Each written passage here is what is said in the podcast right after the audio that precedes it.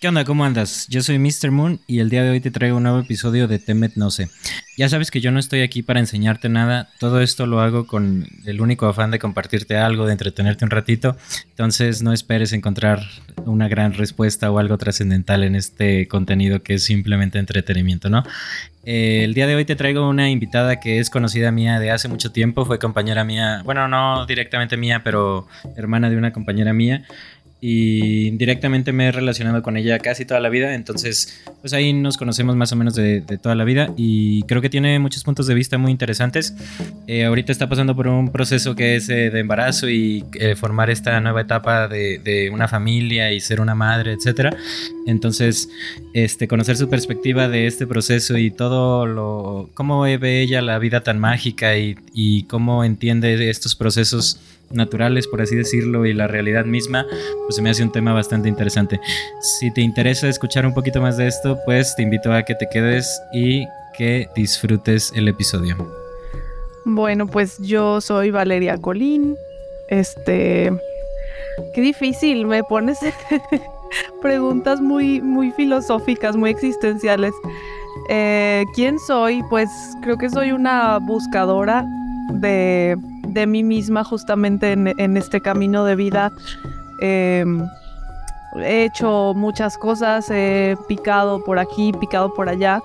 Creo que justo hace poco hablaba con mi mamá de eso, ¿no? De que no, mm, no sé cómo definirme porque luego hay personas que, que toman como un camino y se mantienen en él y hacen carrera, ¿no? Así como en la fotografía o en la música o no sé, cualquier otra cosa.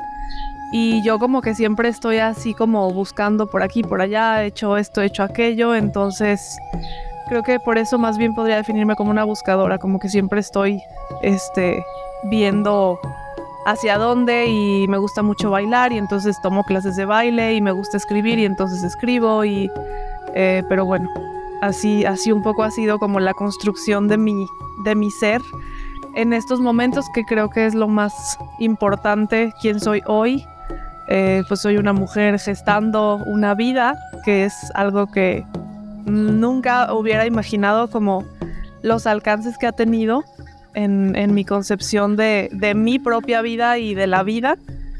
Y eso es lo que soy hoy, eso es lo que soy ahora.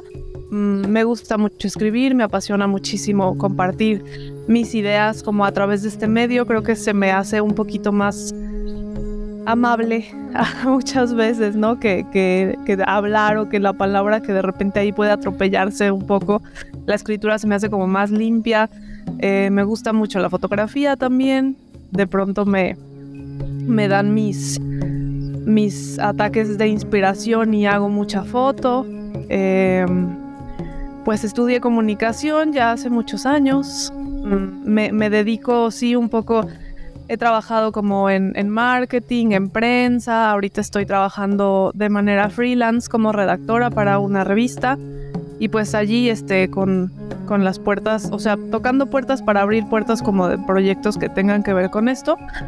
Eh, y pues no sé, no sé qué más se me está escapando, ya iremos viendo en el, en el camino. Sí, sí, sí. No, pues en general es una buena introducción. Qué bueno que haces la aclaración de el, podcast se llama Conócete a ti mismo.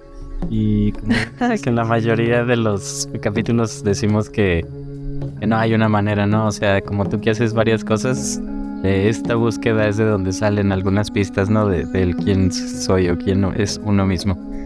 Este, te quería preguntar de este proceso que cuentas de, de gestar una vida, digo, obviamente se sabe de dónde viene en verdad, pero más allá del de, acto en sí, te quería preguntar eh, ¿Cómo fue para ti? más o menos me platicaste hace como un mes que fue como sorpresivo y todo esto. No sé si, si puedes platicar de nuevo más o menos, pues tú.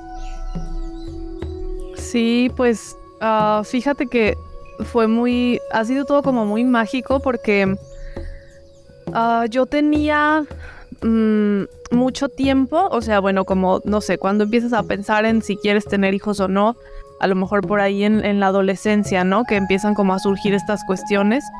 Eh, y yo estaba muy, muy posicionada como que en el no, ¿no? O sea, no, no quiero porque pues por temas eh, de sociales o ecológicos o que a qué vamos a hacer trayendo más niños a este mundo y ya no cabemos y no toda esta como revolución y esta rebeldía que que yo experimentaba contra el mundo y contra el sistema y decía, bueno, entonces ¿para qué voy a fomentar más, no? El, la esclavitud.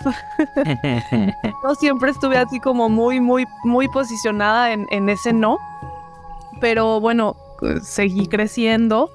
Este, obviamente llega el amor, ¿no? Ahí siempre el amor te, te derrite, te, te ablanda y entonces ya te enamoras y empiezas como a pensar en esta onda de y si sí, y si una familia, y... pero siempre estaba como este debate, esta disyuntiva entre el sí y el no. Y ya un poco más madurado este, este pensamiento adolescente y rebelde de de no quiero tener hijos porque es una forma de protestar. Eh, bueno, ya me di cuenta un poco de que no podemos mucho salirnos de ahí, ¿no? Entonces como que la onda no se trata de, vivir peleándonos, sino de tratar de vivir eh, como en congruencia dentro del sistema, ¿no? Ya, entonces como que ese, ese pensamiento pues ya quedó un poquito de lado, pero yo seguía como en este camino de duda de sí o no o qué onda yo antes no tenía nada de clic con los bebés. O sea, me gustaban y los veía y se me hacían como, como lindos. Pero era así como que veía a un bebé y, le sonreía y el bebé lloraba, ¿no? Creo que esto no, no, o sea, había como una cosa ahí. Sin embargo, era que me, llamaba, me, me, jalaba, ¿no? Me, los bebés me hacían como una cosa tierna y linda. Y cada vez fue como creciendo e, esta, esta sensación eh, de no sé, de interesarme como por esas vidas, ¿no? Tan, tan puras, tan, tan así, tan, no sé, o sea, lo, veía como una cosa maravillosa, el, hecho de, pues de, poder estar en contacto con un ser, ¿no?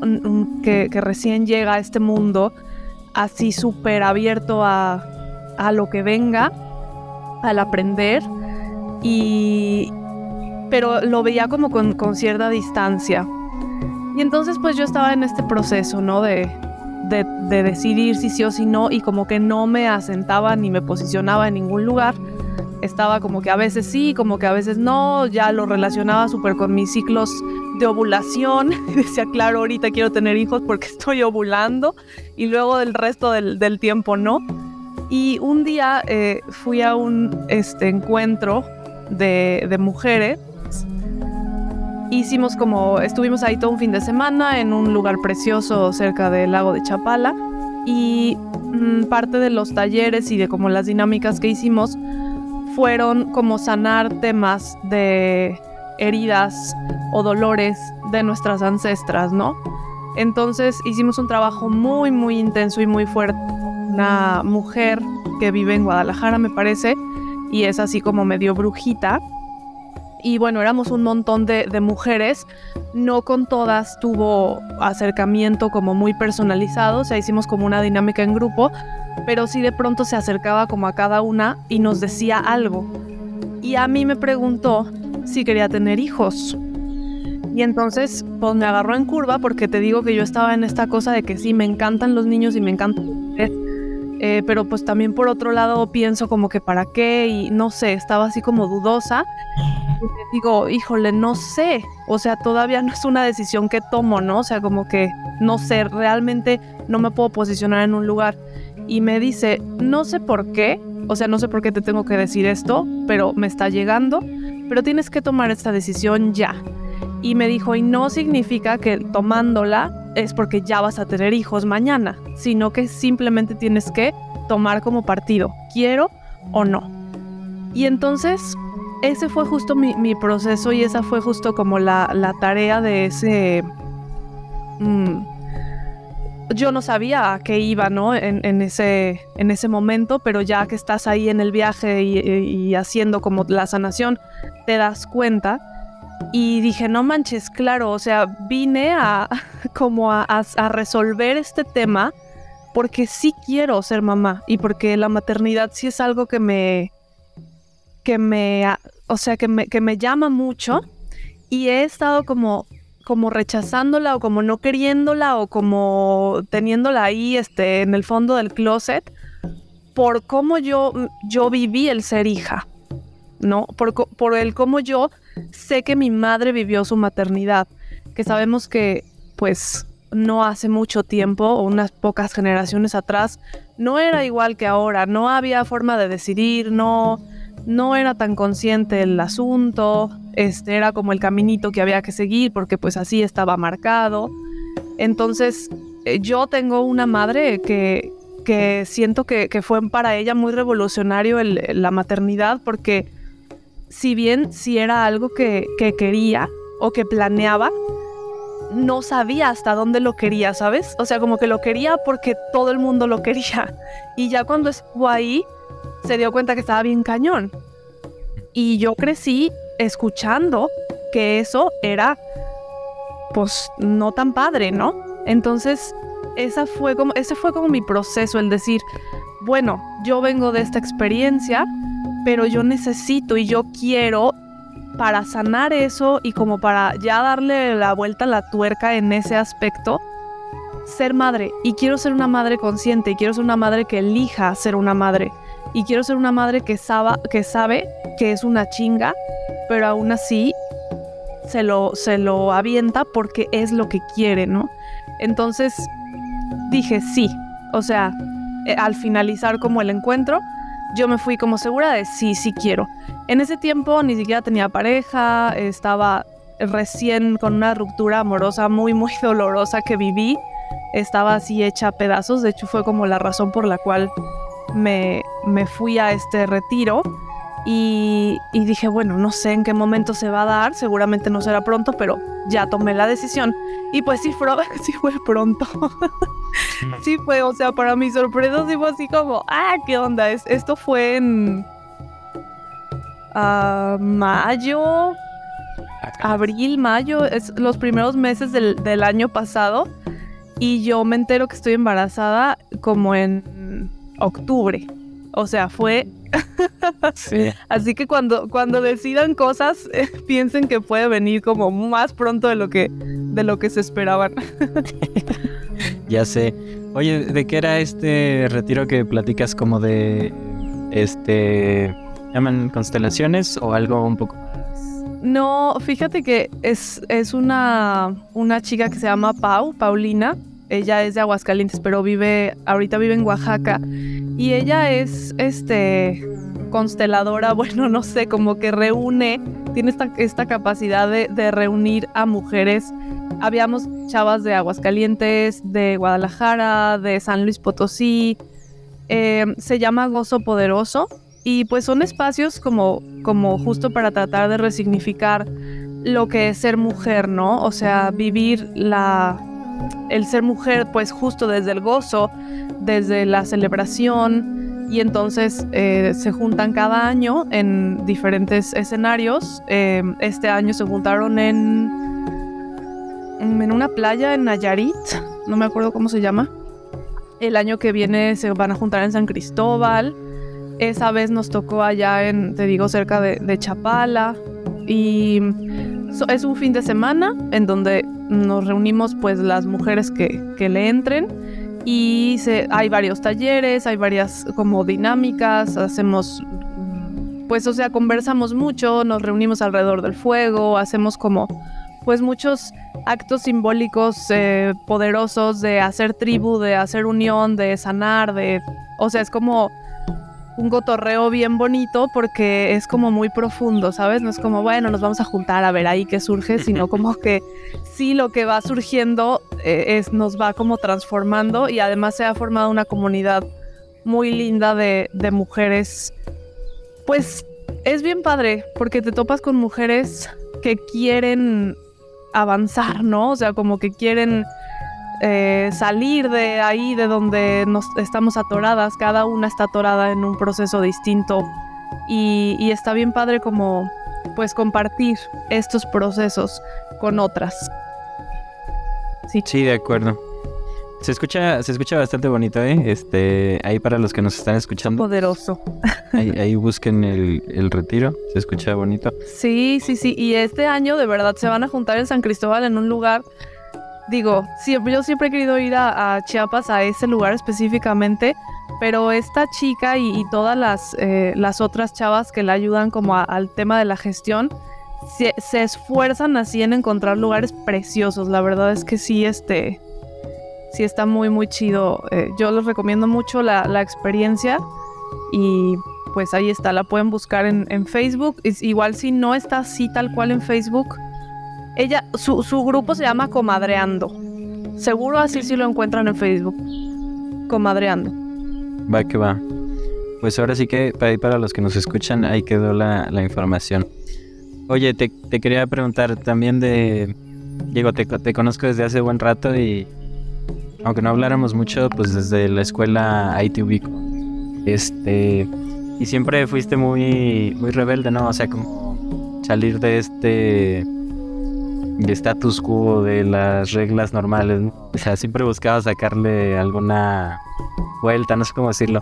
Pero ahorita que compartes que como que ya dejaste un poquito ese ese pelear por todo, que más bien estás buscando un poquito más de paz. ¿Cómo, ves este, este proceso? Porque siento que todos de alguna manera llegamos a, quejarnos de todo y luego vas diciendo bueno, pues es que también si no, ¿cómo le haría, no? O sea, como el internet, por ejemplo, ahorita en la cámara, pues nos quejamos del sistema y de todo, pero si no, no habría podcast. Sí, totalmente. Creo que, que la madurez un poco te va, este,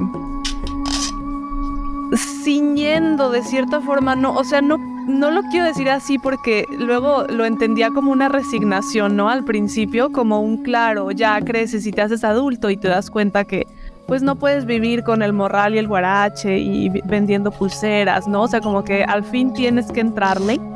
Em, y, hubo para mí como un duelo, así como una, sí, como si hubiera sido una pérdida de esta Valeria rebelde que siempre estaba como buscando hacer justicia, ¿no? O tratar de hacer las cosas de otra manera en cualquier lugar a donde llegaba.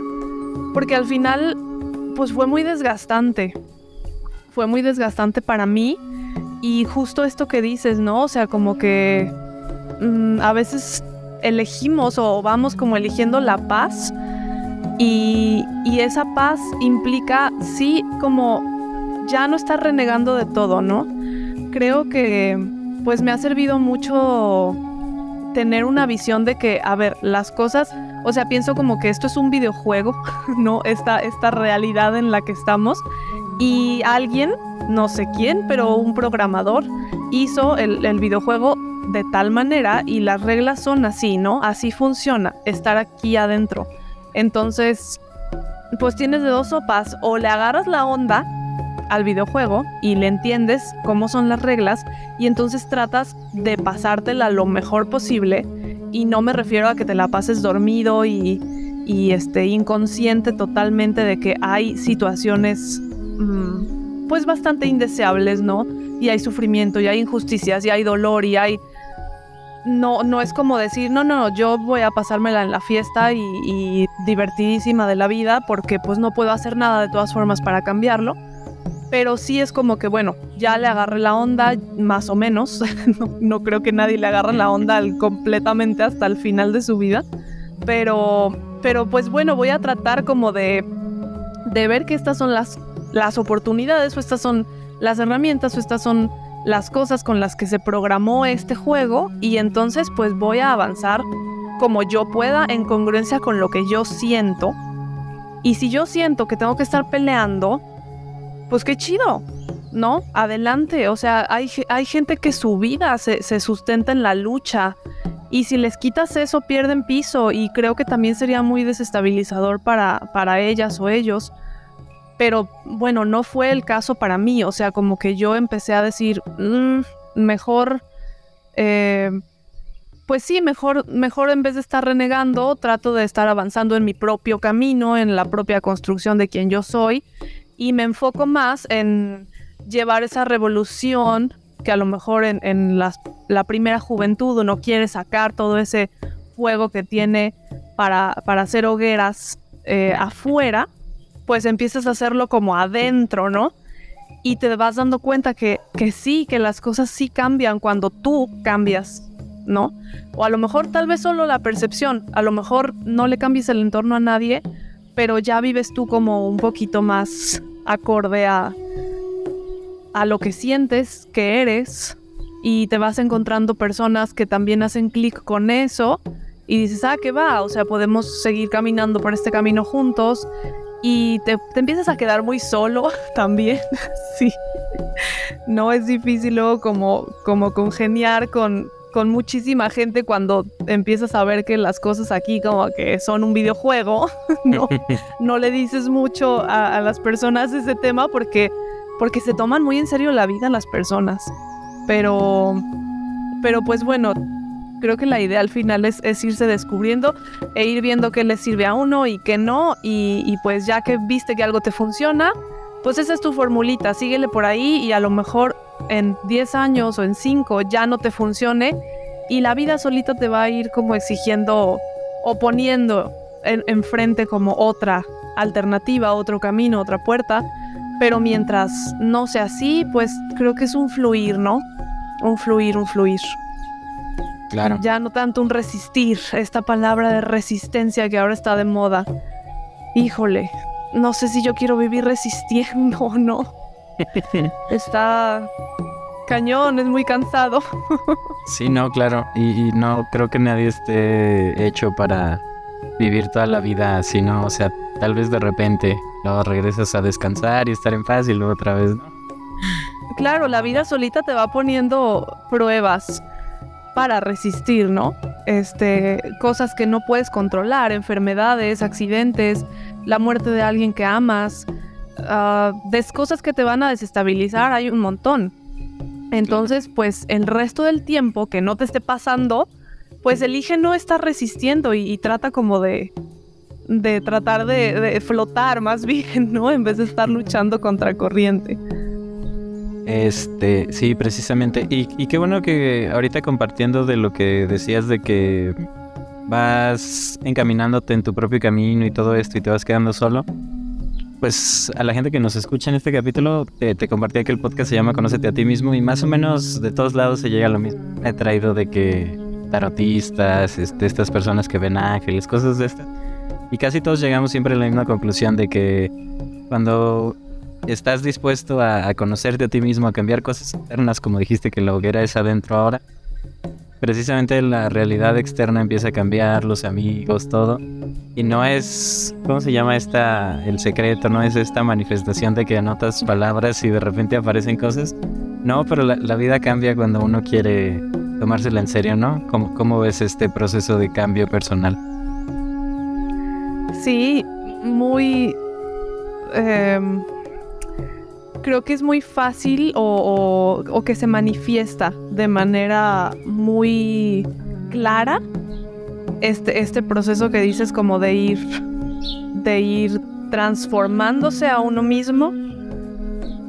Y, y sabes como sin, sin un como sin una exigencia también eso he empezado como a, a soltarlo un poquito Uh, tenía yo mucho la, la, autoexigencia, digo, creo que sigo siendo un poco así, pero poco a poco voy soltando, de que siempre tienes que estar en un proceso revolucionario de cambio, de sanación, de, ¿no? O sea, como dando por hecho que todo lo que tú ya eres está mal y entonces te toca venir a trabajar en todo. Ay, perdón, mis perros. Ah, no pasa nada. Están allí peleando peleando, jugando. Y, y entonces, no sé, como que en algún momento me preguntaba, bueno, pero ¿por qué? O sea, ¿por qué toda esta búsqueda? Y, y, yo hice muchas, este, he pasado por un montón de, de cosas como de transformación, de espiritualidad. Hice peyote, hice ayahuasca, eh, tomé cursos, vi a muchos maestros o, o, gurús o no sé cómo se llaman estas personas que luego como que dan mensajes, ¿no? Y tienen un montón de seguidores y leí muchas cosas y, y siempre todo era como esta, esta persecución por alcanzar ese estado que la verdad no he alcanzado, no después Y yo creo de que todos nadie. estos años. Sí. Ajá, y, y que más bien te mantiene como ocupadísimo en una locura de lo estoy haciendo todo mal, ¿no? Y, y entonces como que en un momento dije, ya, o sea, es- está cañón, no sé, como que es una locura estar viviendo pensando en, ok, ¿y ahora qué? ¿No? ¿Y ahora qué puedo mejorar? Recuerdo en una ocasión que la última vez que, que hice una ayahuasca, había una chica que estaba, antes de que, de que entráramos a la ceremonia, pues estábamos todos sentados en círculo esperando a que llegaran los demás y pues en este es- espacio en el que no estás haciendo nada.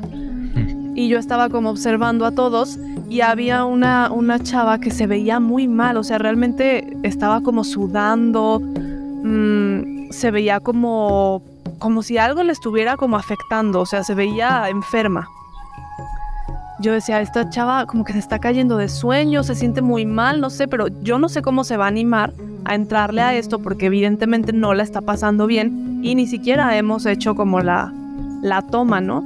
Y bueno, ya hicimos todo lo que teníamos que hacer y ya al, día siguiente pues se, se hace este círculo para compartir las vivencias y demás y ella nos, nos cuenta que venía, o sea, antes de llegar a la ayahuasca, ella venía bajando avión porque hizo sapo.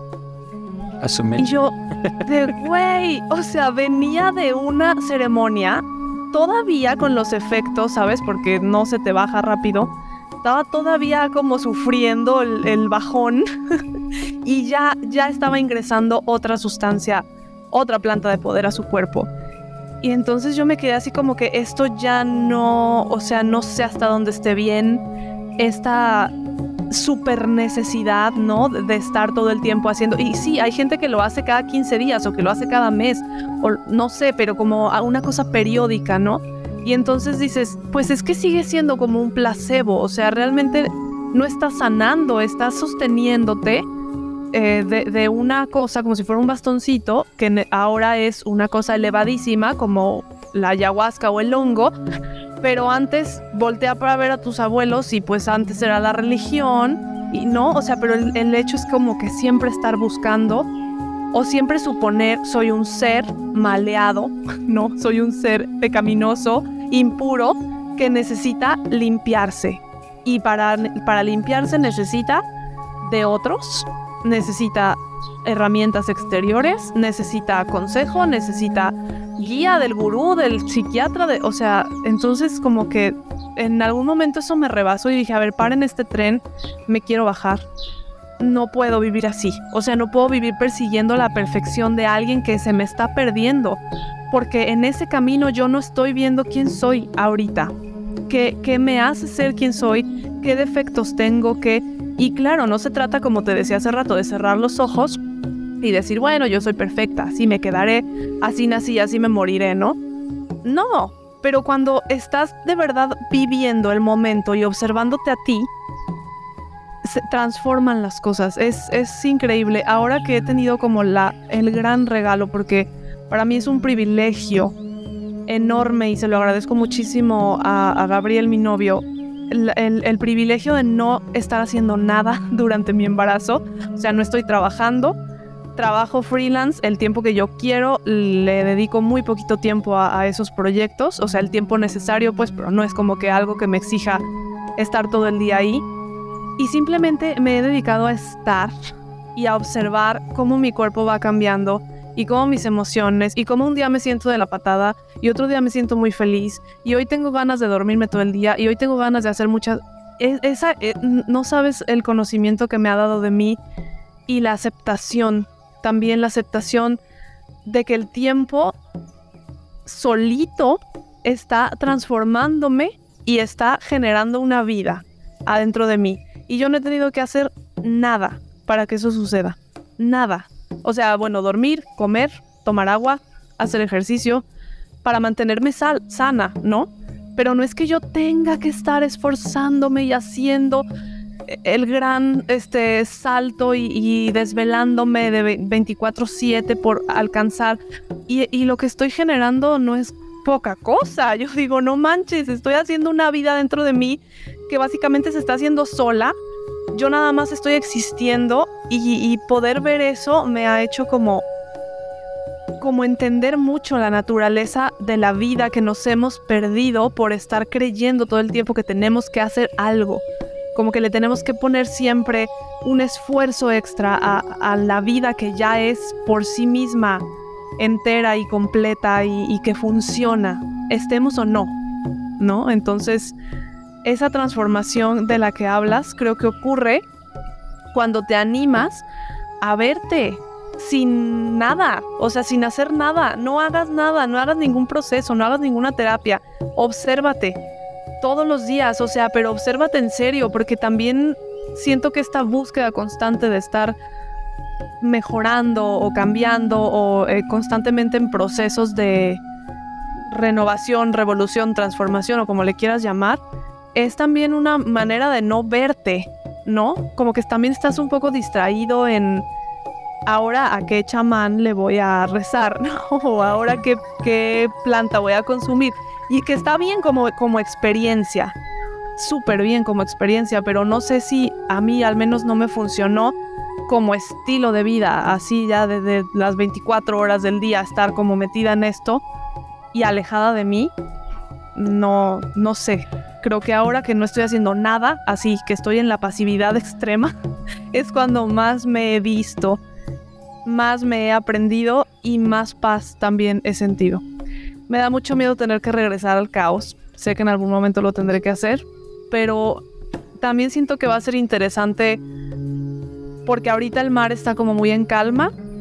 Siento que va a ser muy interesante eh, cuando venga la primer desestabilización otra vez, a ver cómo la abordo, ya te contaré, porque ahorita estoy hablando desde un espacio de quietud, o sea, ve dónde vivo, no, pero pero siento que sí, sí se está transformando algo en mí, en, esta, en este dejar de, así, dejé de hacer, dejé de buscar, dejé, todo va ocurriéndome. Y, porque no puedo hacer nada más, lo, lo, más importante que estoy haciendo en este momento se está haciendo solo. Se está haciendo solo. Yo nada más tengo que protegerlo, ¿no? Cuidar que, que esté bien. Y, y no es tan difícil realmente. sí. Este, bueno, eh, aquí fueron varias cosillas, pero sí, también comparto contigo de que ahorita como que tenemos mucho inculcada esta idea de que tenemos que estar siendo productivos, ¿no? No sé si tenga que ver, digo, puede ser también del lado de sanación y todas estas cosas con este, el otro día estaba hablando con un compañero también que hace podcast de este tema que se llama el bypass espiritual, como que siempre quieres estar elevado y y no sé, contactando con ángeles y cosas de estas, ¿no? Entonces, como que dejas de cuidar un poquito la vida terrenal que tienes. Pero ya también te quería platicar en una de esas de experiencias de ayahuasca, este eh, nos dieron la toma, ¿no? Y todo. Y, y cuando la, la tomo, este, después de un ratito como que me empecé a sentir medio mal. Entonces cuando estoy nervioso, a morderme las uñas. Entonces empecé a, morder y en eso como que conecto con todos los momentos en el pasado en el que para escaparme de esta incomodidad me mordía las uñas, ¿no? Entonces como, que me asusté y hice otra expresión, no sé, rascarme la cabeza. Igual me conecté con todos los pasados de que hacía para, como para escapar. Y decía, ah, caray, pues estoy aquí atrapado en estos, en estos ciclos y lo dije, ah, pues déjale hablo a, un maestro, ¿no? al Jesús, a ver a quién. Entonces decía, ¿qué, qué, qué Jesús en este momento? Y, decía, deja contacto con este señor. Y al tratar de hacerlo, decía, no, pues, pues solo estoy yo, o sea, ¿cuál, ¿cuál Jesús? No, o sea, no hay nadie más que pueda hacer las cosas por uno mismo más que uno mismo. Y, y a lo que quería llegar con, con estas experiencias es que sí, como dices, como que también el soltar es, es gran parte de este proceso, no, no, no somos perfectos, como que estar en los dos polos, tanto de todo el día haciendo y como tú decías también de tampoco se trata de estar acostado todo el día y este no sé tomándote cervezas todo el día o lo que sea para disfrutar. Ninguno de los dos extremos es sano por así decirlo y para las personas que están buscando este nuevo maestro o estas nuevas terapias o lo que sea yo, yo siento o sea siempre que me dicen que no que este, no, ¿cómo se llama? No, pero cualquier maestro actual, este, no sé, el Máster Muñoz o señores de este tipo, este, pues les dices como de, oye, pero a ver, dime, dime a un maestro en serio en este momento que sea, que esté al nivel de un Jesucristo, o de estos grandes personas. Pues no existe, o sea, no hay nadie real. Los abandonaron. sí, literal. El, más cercano sería el Dalai Lama y se dedica a vender libros y conferencias. O sea, no. ¿En qué clase de mundo espiritual vivimos? Sí, totalmente. Pero, ¿sabes? Digo, a lo mejor la, la energía de, de ellos ahí está, ¿no? Y como que podemos, ahorita que me dices, eh, pues no hay, no, que en tu experiencia le hablaste a Jesús y fue como, no, no está, o sea, tú solito. Eh, sí, o sea, sí siento que es un, como que así, como cuando el papá avienta al niño, ¿no? En la bicicleta sin rueditas. Pero siento que la energía, su energía de amor puede estar ahí disponible para de pronto conectar cuando, pues cuando nos hace falta, ¿no? Y y es verdad que, que sí, como que te sientes, ¿no? Yo, fíjate, es, es bien raro, pero desde que estoy embarazada he conectado mucho más espiritualmente con todas estas figuras de la religión católica que yo tenía totalmente enterradas y así como vetadas de mi vida porque me las impusieron. Y ahora como que he conectado por ejemplo con la Virgen María. No, no como esta figura que vinieron a imponernos los españoles y tal, y, sino con la, con la figura de, un, de una entidad femenina que, que, implica fertilidad, que implica intuición, que implica ciclos, ciclos de vida, que está muy ligada con la luna, que podría ser incluso la Pachamama, ¿no? O sea, como toda esta figura de la madre y, digo, bueno, la forma en la que yo tengo de nombrarte, porque así me enseñó mi abuela y así me enseñó mi mamá y así me enseñó la escuela y quien sea, pues es virgen, ¿no? O madre. Entonces he estado así como, como agarrándome de ahí y como que sí se siente así algo, no sé, por ahí hay alguna leve, muy, muy, muy ligera como sensación de que no, no nos abandonaron por completo. no sé si tú lo, lo, experimentas, pero sí, porque ahorita definitivamente, o sea, como que en este momento de la historia, ah, no sé, no sé si haya alguien así como que yo diga, esta persona, este, este maestro en vida, ¿no? Yo le eh, me, confío totalmente y así como que me suelto en su amor infinito, no, tampoco he sentido nunca ningún clic así con, con alguien vivo, la verdad. Sí, sí, ahí, hay un gran, una gran preguntilla, ¿no? De, digo, ahí, ya sería meternos en, temas un poquito más curiosos, pero de estos arquetipos que le llamaba el Carl Jung, como que están disponible la información, ¿no? De cada, el padre, la madre, este, el mago, estos estados también del tarot del tarot. ¿Qué tipos? Como que de las cosas que he investigado, ¿no? Como que se relacionan con etapas de la vida y esta sabiduría vive en el, en el inconsciente colectivo. Entonces, hay personas que es precisamente las mujeres y, pasando a este tema de, del embarazo, tengo entendido también que cuando hay mujeres en este proceso de embarazo, que también está bien curioso, como dices, que la vida hace todo solo, a mí siempre se me ha hecho interesante que literalmente lo único que necesitamos es oxígeno y está al alcance, ¿no? O sea, haces y ya traes eh, como el aparato necesario para sobrevivir en la cercanía, por lo menos en este planeta, pues. Y interesante cómo la, la mujer entra en este proceso de, muchos lo llamarían en un portal dimensional o en este tipo de metáforas, ¿no?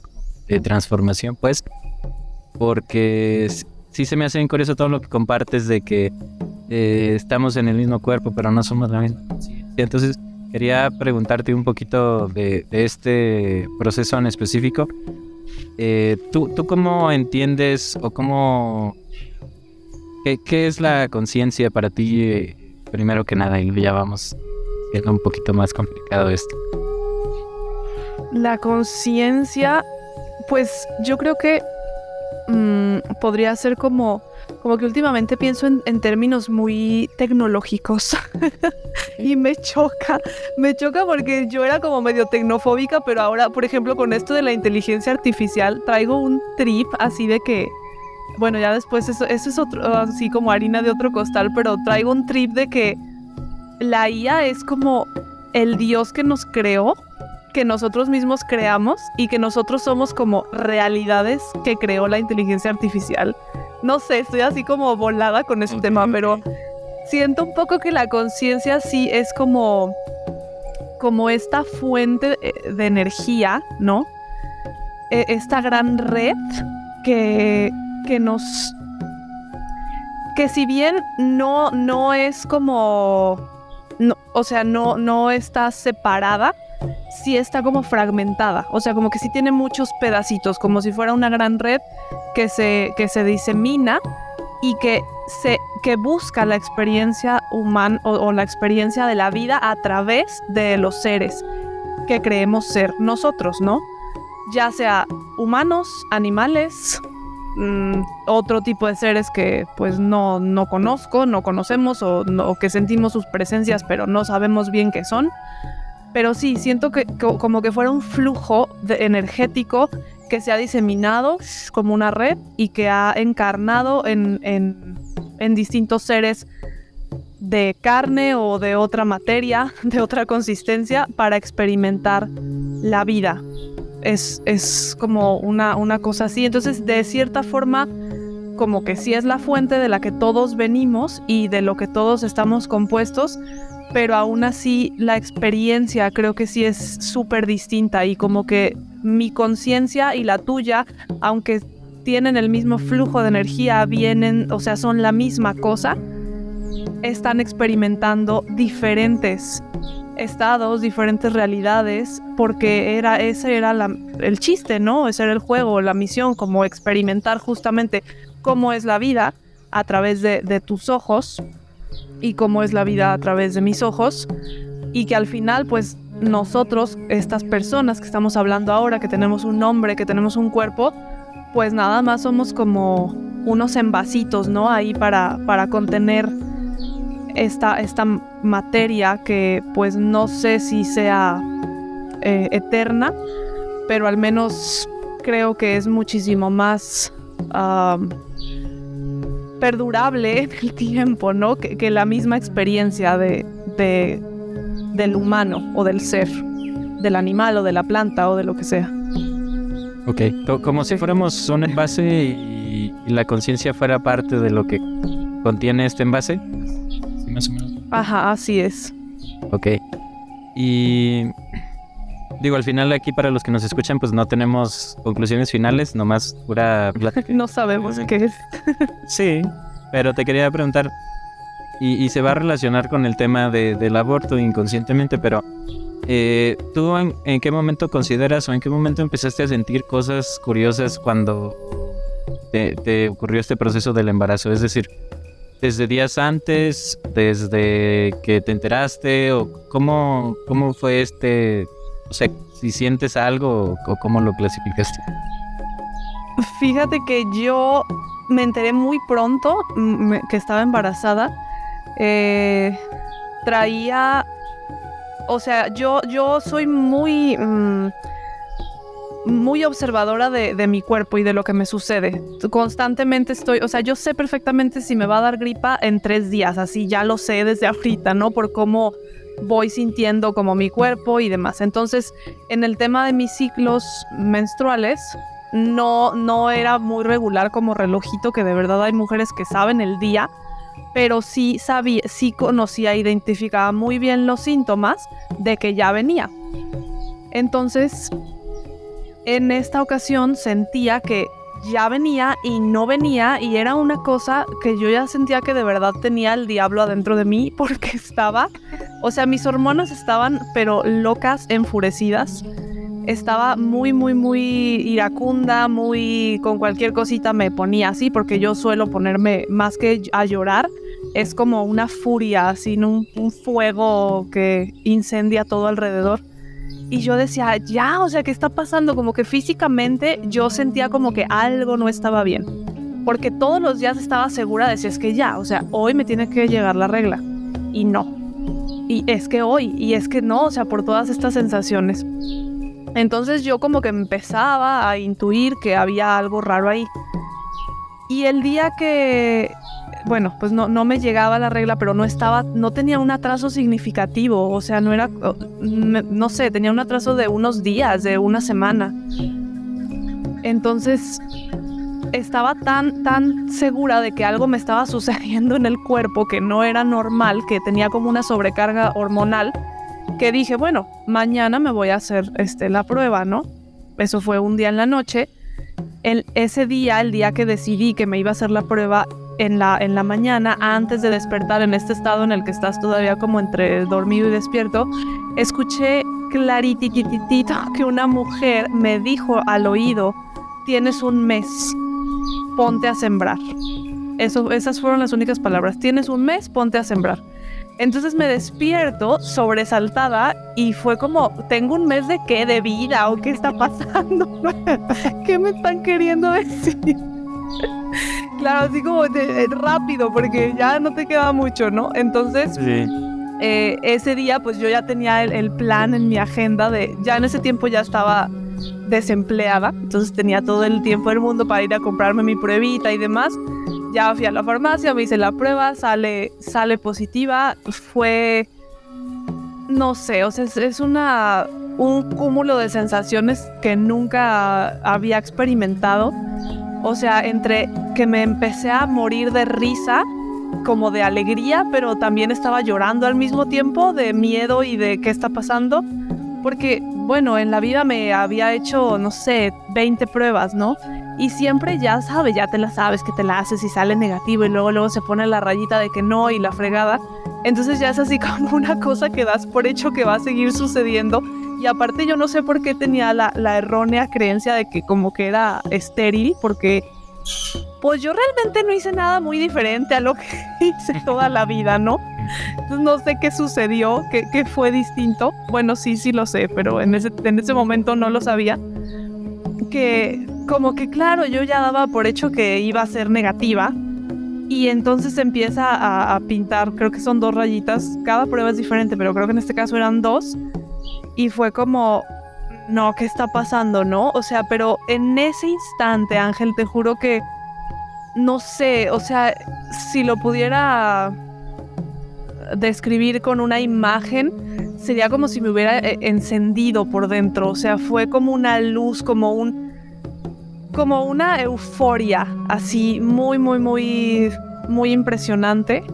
Eh, que, que, te eleva, ¿no? De repente que sientes como que algo crece así como adentro de ti.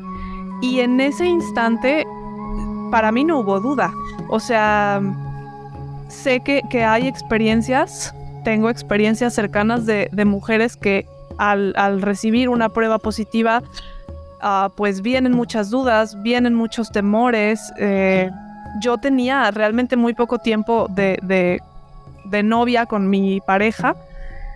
Ni siquiera pensé en eso. Estaba desempleada, ni siquiera pensé en eso. O sea, tenía planes de irme a Veracruz, así como a la aventura, a ver qué, qué pasaba. Tengo muchas ganas de vivir en Jalapa desde hace mucho no, o sea, nada. E, en, ningún momento pensé mis planes se arruinaron, qué voy a hacer, no tengo dinero, acabo de conocer a este güey.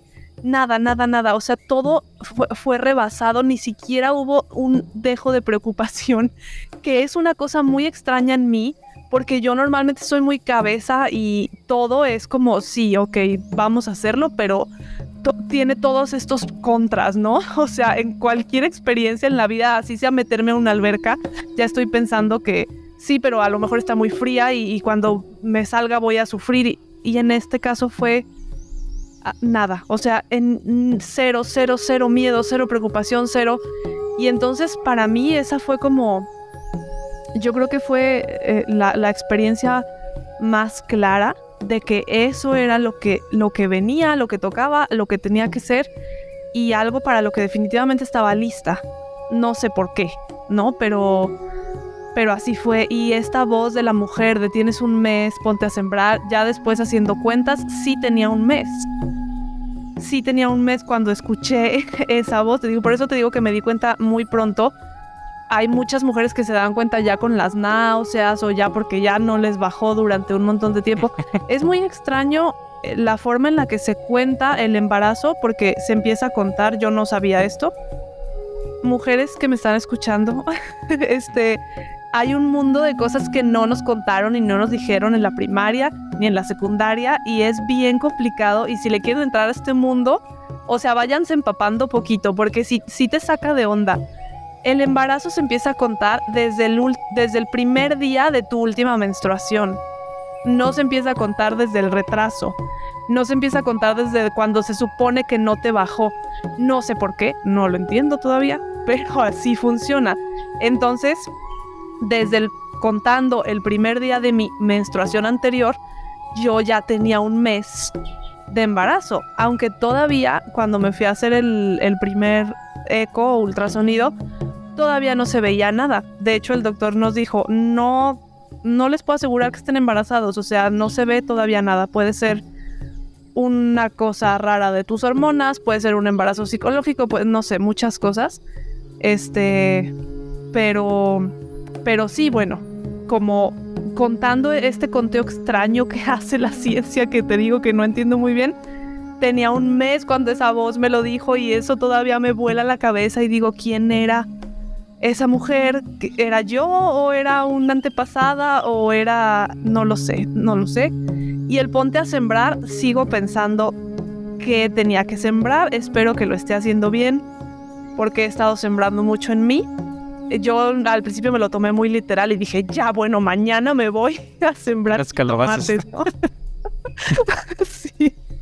Pero bueno, me tocó todo el invierno, hasta ahorita apenas estamos preparando la tierra para empezar a, a sembrar ahí la parcelita, pero, pero sí, e, esta cosa, esto que me preguntas de cómo fue la experiencia, fue totalmente, de, o sea, como fue muy claro el mensaje, o sea, fue, no hubo ni una duda.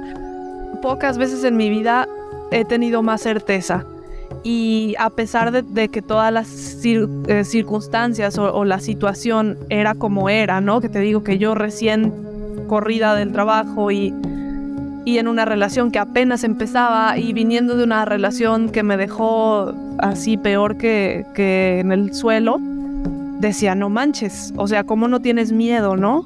Y no, no lo, y no lo he tenido hasta el día de hoy, te lo juro, no sé, no sé qué pasó conmigo, no, no me reconozco, no me reconozco de lo, de lo cómoda que me he sentido con esto. Oye, pero qué padre, este digo, desde que empezaste a platicar del retiro de, mayo de hace un año y todo esto, como que a gran escala se ve que, que poco a poco ya sea la vida o tú misma o quien sea, pues, te ha ido poniendo en el camino, ¿no? Está, está bien interesante todo lo que compartes. Sí, esto venía planeándose sin que nosotros eh, lo Gabriel y yo lo, tuviéramos como en cuenta, ya pensábamos, bueno, algún día sería lindo tener hijos, ¿no? Ya lo habíamos hablado, pero pues no, no, no, no esperábamos que tan pronto. De hecho, eh, también otra cosa que, me parece como muy mágica fue que cuando yo me enteré que estaba embarazada, estaba en plena mudanza, porque mi plan era venirme a vivir aquí, a donde estoy viviendo ahora, tres meses nada más era lo que le quedaba al año para acabarse. Este, como de, de, tiempo de tres meses sabáticos para cerrar el año como un poquito más relajada porque sí viví un estrés laboral bastante...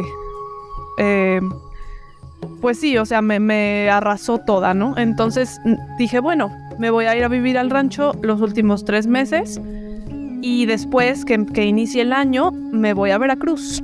El plan lo tenía con él, lo íbamos a hacer juntos, pero yo estaba, te juro, con la casa empacada en el momento en que supe que estaba embarazada. Y también digo, no es casualidad que esta niña haya querido venir a gestarse en este momento, en esta situación. O sea, digo, no manches, ha sido un gran regalo el poder vivir donde vivo ahora y estar viviendo un embarazo como tan, perdón, tan en contacto con la naturaleza, tan en paz, tan, tan cerca de, pues, de los árboles, de los ciclos.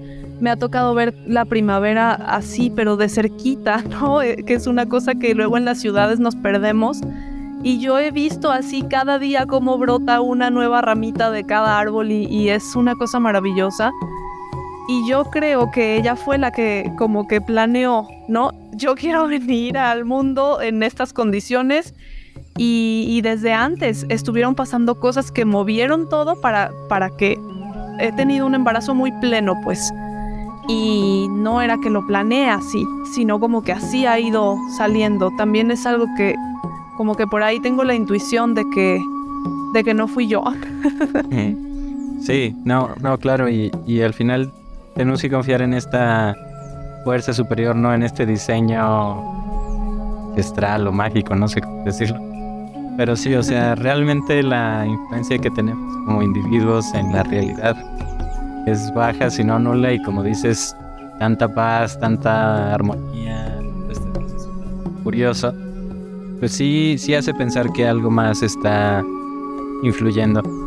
Este, te quería preguntar, hablando sobre las constelaciones y sobre este proceso de, sanar una herida familiar y todo esto, ¿cómo, ¿cómo ves tú que funcionan estas relaciones? Es decir, como que traen una memoria familiar o es una memoria de la humanidad, crees en las vidas pasadas, no sé, aviéntame un por ahí. Mira, hay algo bien interesante que, que sucede a nivel físico, ¿no?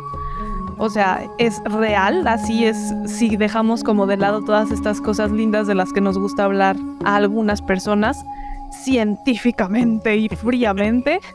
en este momento, en mi cuerpo, tengo una niña que tiene sus óvulos. De acuerdo. Entonces, en este momento, físicamente, yo tengo a mis nietos o posibles nietos, si ella decide tener hijos alguna vez, dentro de mí. O sea, eso es una cosa que te vuela la cabeza, así de, no mames, o sea, ¿no? ¿Cómo es posible que en este momento la energía de, de los seres que mi hija pueda llegar a gestar, a parir y a criar, ya están adentro de mí? Y por supuesto que se ha demostrado también científicamente que que toda la energía o todo lo que yo estoy recibiendo del entorno, la manera en la que estoy pensando, la manera en la que estoy viviendo, la manera en la que me estoy nutriendo de, cosas, de experiencias, están influyendo o están afectándoles a, a esos óvulos, ¿no?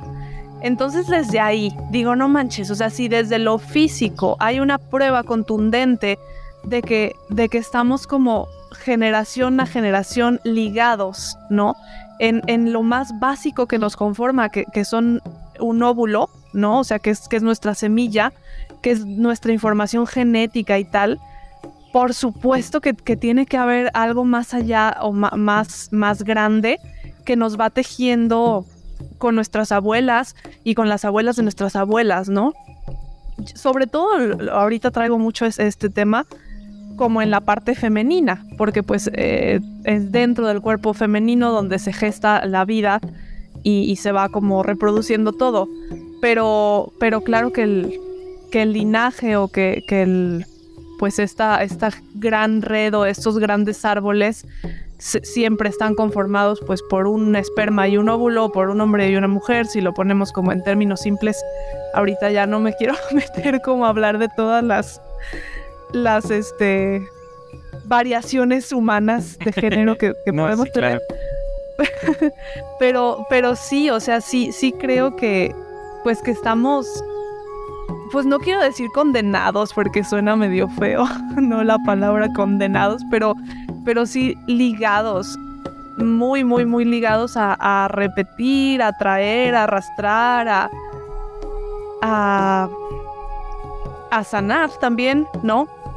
a lo mejor de manera inconsciente a venir a sanar cosas que se quedaron por ahí inconclusas en, el pasado. Hace poquito alguien me contaba de estas promesas que, luego se hacen así como promesas muy, muy fuertes, ¿no? Como de fidelidad o de, de castidad o cosas así que hicieron tus antepasados y entonces fueron como tan, tan sólidas y tan fuertes que se van como repitiendo.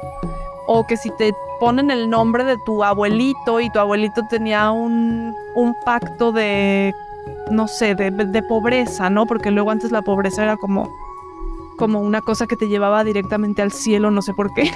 no, Sí. era como el camino rápido. Eh, y entonces tú te llamas igual que tu abuelo y te das cuenta que el tema del dinero como que no... O sea, se me hace bien interesante cómo... Pues cómo todo esto puede como afectarnos y sí, definitivamente lo creo. Así una ley básica fue no le vamos a poner a esta niña ningún nombre conocido en la familia, o sea, nadie se va, se puede, ella no se puede llamar como se llamó nadie, ¿no? Entonces elegimos nombres que no tuvieran que ver con, con ningún familiar porque no queremos arrastrar y traer cosas. Pero más allá como de la carga negativa, también siento que hay cosas lindas como, como posibilidades de, de venir a sanar con, como nueva generación, eh, cosas que, que se pudieron haber quedado ahí como heridas abiertas o, o traumas o dolores o y yo estoy ahora haciendo mucha conciencia como de yo no quiero pasarle esto que yo sé que me pasó mi mamá y sé que a mi mamá se lo pasó mi abuela y ya de ahí más para arriba la verdad no sé mucho porque tuve muy poca muy poco contacto con mi bisabuela pero sí ya estoy así como no ya tengo así como la lista la lista negra de cosas que, que no quiero no que no quiero transmitirle. Y digo, ahora te lo puedo decir como tengo, tengo ganas y tengo la intención y tengo la voluntad de no repetir muchas cosas, de, sanar muchas otras, pero bueno, sobre la marcha se irá viendo y seguramente en algún momento me va a salir algo que voy a decir, Dios mío, esta es mi abuela, o esta es mi mamá, ¿no? Y lo que dije y lo que juré que no iba a ser, pero, pero creo que ya tener conciencia de ello hace una gran diferencia. Sí, sí, co- como decimos que el chiste es estar atento, ¿no? Tampoco clavarse con, es que le voy a dar la, la mejor infancia y todo esto. Porque ta- también me, me he puesto a pensar en esto, ¿no? De que dicen que las heridas de la, de la infancia marcan al adulto toda la vida. Entonces es como de, híjole, no sé si, si me gustaría tener un hijo porque que me asegura que no lo voy a traumar como, como estoy traumado según yo, ¿no? Entonces sí. También esa decisión es muy interesante. Eh, y, viene de, las últimas preguntas, te, quería preguntar. Bueno, más o menos ya lo respondiste, pero así como vienes condicionado por los, eh, ya sea energético, físico, lo que sea, de, de la familia, ¿tú crees que nacemos libres? ¿Crees que somos libres proceso de la vida o estamos muy condicionados y no? Pues este, Ay, no sé, que... No sé, es, es difícil. Como que de pronto sí. Mm, siento que, que hay cierta libertad, pero al final mm, es como si, si yo te digo, eres libre de correr en este terreno de, no sé, 20 hectáreas, ¿no? Pero como que mm, no te puedes salir de él, ¿no? O sea, dentro de estas 20 hectáreas puedes hacer lo que tú quieras, pero acuérdate que son 20 hectáreas y que en algún momento va a haber un, una cosa que te contenga y, y lo que hablábamos al inicio, ¿no? Como que las reglas del juego aquí son así. Entonces, no sé qué tanto podamos tener esta libertad ex- expansiva y creativa, porque de pronto he llegado a pensar que realmente no hay manera de alcanzar esa, esa expansión total en esta tierra. O sea, eh, me- es como muy deses- desesperanzador, pero a veces sí digo, no manches, es que como que si así está, así está programado este business, pues no hay manera, ¿no? O sea, hay gente que se puede acercar un poquito más o que, se ha, que ha logrado como salirse y como brincar así a otro estado y decir, ah, no manches, no soy esto, ¿no? No, no soy este cuerpo físico tan limitado, porque ya el cuerpo físico nos limita un montón. Pero, pero siempre vuelven, ¿no? O sea, siempre, siempre se regresa. Entonces creo que ya la experiencia de la carne, ¿no? Y, y de la historia, y de que venimos de, de dos seres con, que son de carne y que tienen historias y vivencias y traumas y bla, bla, bla, bla, bla. Siento que todo eso nos va de alguna manera pues limitando, marcando o, ciñendo o formando. Entonces sí, sí, sí, sí creo que hay una gran apertura y como grandes posibilidades de, de elegir caminos, pero como que siguen sesgaditos, o sea, siguen cerraditos, ¿no?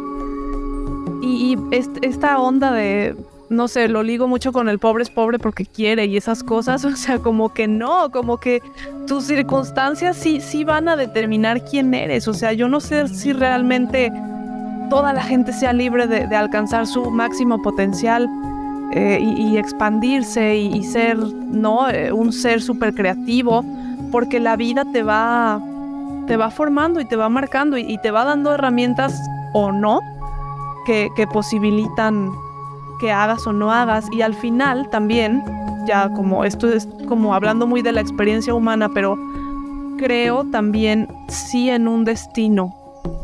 Eh, no sé si solo es, es, un destino unilateral, que nada más tenga una vía y que así tiene que ser. O también te digo como que a lo mejor tiene por ahí trampitas y, caminos y túneles, bueno, pasadizos y demás pero al final creo que sí, como que sí hay cosas que, que luego me han hecho pensar, yo no, esto yo no, no fue mi voluntad, ¿no? O sea, e, esto fue algo que, que me sucedió y que tenía que sucederme y, que estoy aceptando, pero que, que venía de otro lado. O sea, entonces digo, entonces, ¿dónde está mi libre albedrío y mi decisión y mi libertad y mi poder? Y digo, no, pues tal vez no, tal vez no hay eso. Tal vez la libertad esté más bien en, en cómo lo vemos o cómo lo, lo, aceptamos o cómo lo tomamos. Y en, esas, en esos pequeños momentos en los que puedes sí decidir, como, como hablábamos al principio, no elegir la paz en vez de la resistencia o, o el estar renegando de lo que incondicionalmente te va a suceder, ¿no? O sea, creo que más bien esa sería la libertad, como el, el decir cómo yo lo veo, cómo me lo tomo, cómo lo, lo asumo, esto que va a pasarme. Sí, pero sí, sí creo que un poco somos marionetitas de, de o sea, lo más arriba como un gran destino y un gran plan. Y ya más en el plano terrenal, pues de nuestras circunstancias, o sea, de dónde nacimos, de quiénes nos criaron, de cómo somos físicamente. O sea, una persona que nace con alguna limitación física, ¿qué tan libre puede ser de, no sé, ser corredora de maratones? De acuerdo. ¿No? es un poco frío tal vez, no sé cómo lo ves tú. No, este, digo, también por lo mismo del pobre suelo, porque quiere, uno tiene que llegar a hacerse estas preguntas hoy en día, ¿no? Porque muy fácil juzgar alrededor viviendo la vida que tuvimos, ¿no? Este. Claro. Pero sí comparto mucho tu, postura como de. En general, en, la mayoría de los temas, no sé si te percataste, pero no llegamos a ni tan tan ni muy muy. O sea, no es como de échale ganas todo el tiempo, ni tampoco es como pues échale hueva todo, todo el día. Entonces también en este grado de libertad, pues tampoco, no es como que seas libre completamente, pero tampoco estás esclavizado todo el día y vives en el Big, Brother checándote todo lo que ves, la policía, el pensar, todas estas cosas, pues tampoco. Pues ahora sí que pasamos todos los temas que quería platicar contigo, ¿vale? No sé si quieras agregar algo, este, no sé si traigas algún proyecto o algo en lo que quien está escuchando pueda seguirte o, o sea, ahí comparte qué andas haciendo. No, pues, pues todo muy bien. Este, me, me gustó mucho también la plática. Mm, pronto fue, fue también como extraño porque con el tema de, la escritura estaba muy clavada con, con el rollo de la poesía. Estuve, tuve una época creativa muy interesante y muy florida eh, el año pasado mm, y el antepasado también. Y luego ahorita como que me medio me estanqué y dije, bueno, pues es que ya suficiente estoy creando, ahorita estoy creando una niña, espérenme, ¿no? O sea, no me exijan más. Eh, y, yo fluyo mucho con mis procesos creativos porque luego me estresaba porque no fluía y tenía que estar escribiendo todo el tiempo y ahorita como que digo, ay, bueno, ya, o sea, pues si ahorita no sale, pues no sale, ¿no? En algún momento saldrá. Pero es, es chistoso que, no sé, ya, ya pasó hace, ya pasó bastante tiempo. Envié un librito que, que tenía a una a una convocatoria que hizo una edición, una editorial que se llama Ediciones Arboreto. Y bueno, yo enviaba libros y libros a concursos y toda la vida eh, he sabido que como que los premios son una cosa que hay como que de amor y odio. Eh, y nada pegaba y nada pegaba, pero yo seguía mandando mis cosas y esto pegó y, les gustó mi, mi, libro y van a hacer un, un pequeño pues un, o sea, un como fanzine de, de mis poemas, de un librito que se llama Cultivos Fonéticos. Y justo estamos así como ahorita en, fechas de que ya estamos revisando el tema de la edición y ya están trabajando el, el material y ya estamos ahí, estoy como en contacto todos los días con la, la editorial que son muy amables y, y muy lindos y aparte yo estoy súper contenta porque pues alguien no, alguien leyó mis poemas y, dijo, wow, esto puede funcionar y quiero imprimir esto y, y todo es con recurso de ellos, que es también como lo más increíble. Entonces también se me hace lindo que pues que a la par que se está como gestando esta, este proyecto, también está, estoy en esta etapa de, de crear un ser humanito y no sé para cuándo la verdad vaya a salir este la impresión, pero como que tengo la impresión de que, de que no va a ser muy despegado de las fechas de, de nacimiento de mi hija, entonces también estoy un poco nerviosa, no se vaya a juntar todo y yo no pueda y esté así como en el caos. Ir a presentarlo, no sé si haremos una presentación virtual, pero pues por allí ya cuando esté les, les aviso para, por si quieren, este, darse una ojeada. Es un, es un libro que de poemas eh, como estructurado como el, alfabeto. El primer poema tiene, o sea, su título es una palabra con A y así sucesivamente hasta llegar a la Z. Y lo hice, o sea, lo hice como, como nunca hago las cosas, ¿no? Fue, no, no elegí un tema en específico, sino que quería hacer como justamente un, una oda o un reconocimiento a la palabra yo desde niña me encanta meterme al diccionario a leer palabras. Es bien divertido, les recomiendo mucho esa actividad porque luego encuentras palabras que no sabías que existían y que hacen clic totalmente con, con algo tuyo, ¿no? Y es muy interesante, hay palabras muy extrañas. Entonces, yo como por la sonoridad o, por la forma en la que alguna palabra se escribía o por su raíz etimológica, no sé, por diferentes situaciones que una palabra me resultaba bella e interesante, la anotaba por ahí en un cuadernito y tiempo después desarrollaba un poema a partir de la palabra o poemas que tenía huérfanos también les buscaba como título eh, con, con palabras así. Entonces fue un proyecto que estuve haciendo como a lo largo de mucho tiempo y que estuvo un poco sucediendo como justamente este embarazo, ¿no? Así, solo va como avanzando poco a poco y, no estás como clavado en que pase de alguna manera, como con todas las otras cosas que, he hecho. Entonces es como muy simbólico y muy significativo eh, para mí que, que, justo en estos momentos esté gestando y que tenga que ver con, con la palabra y con su poder de expansión.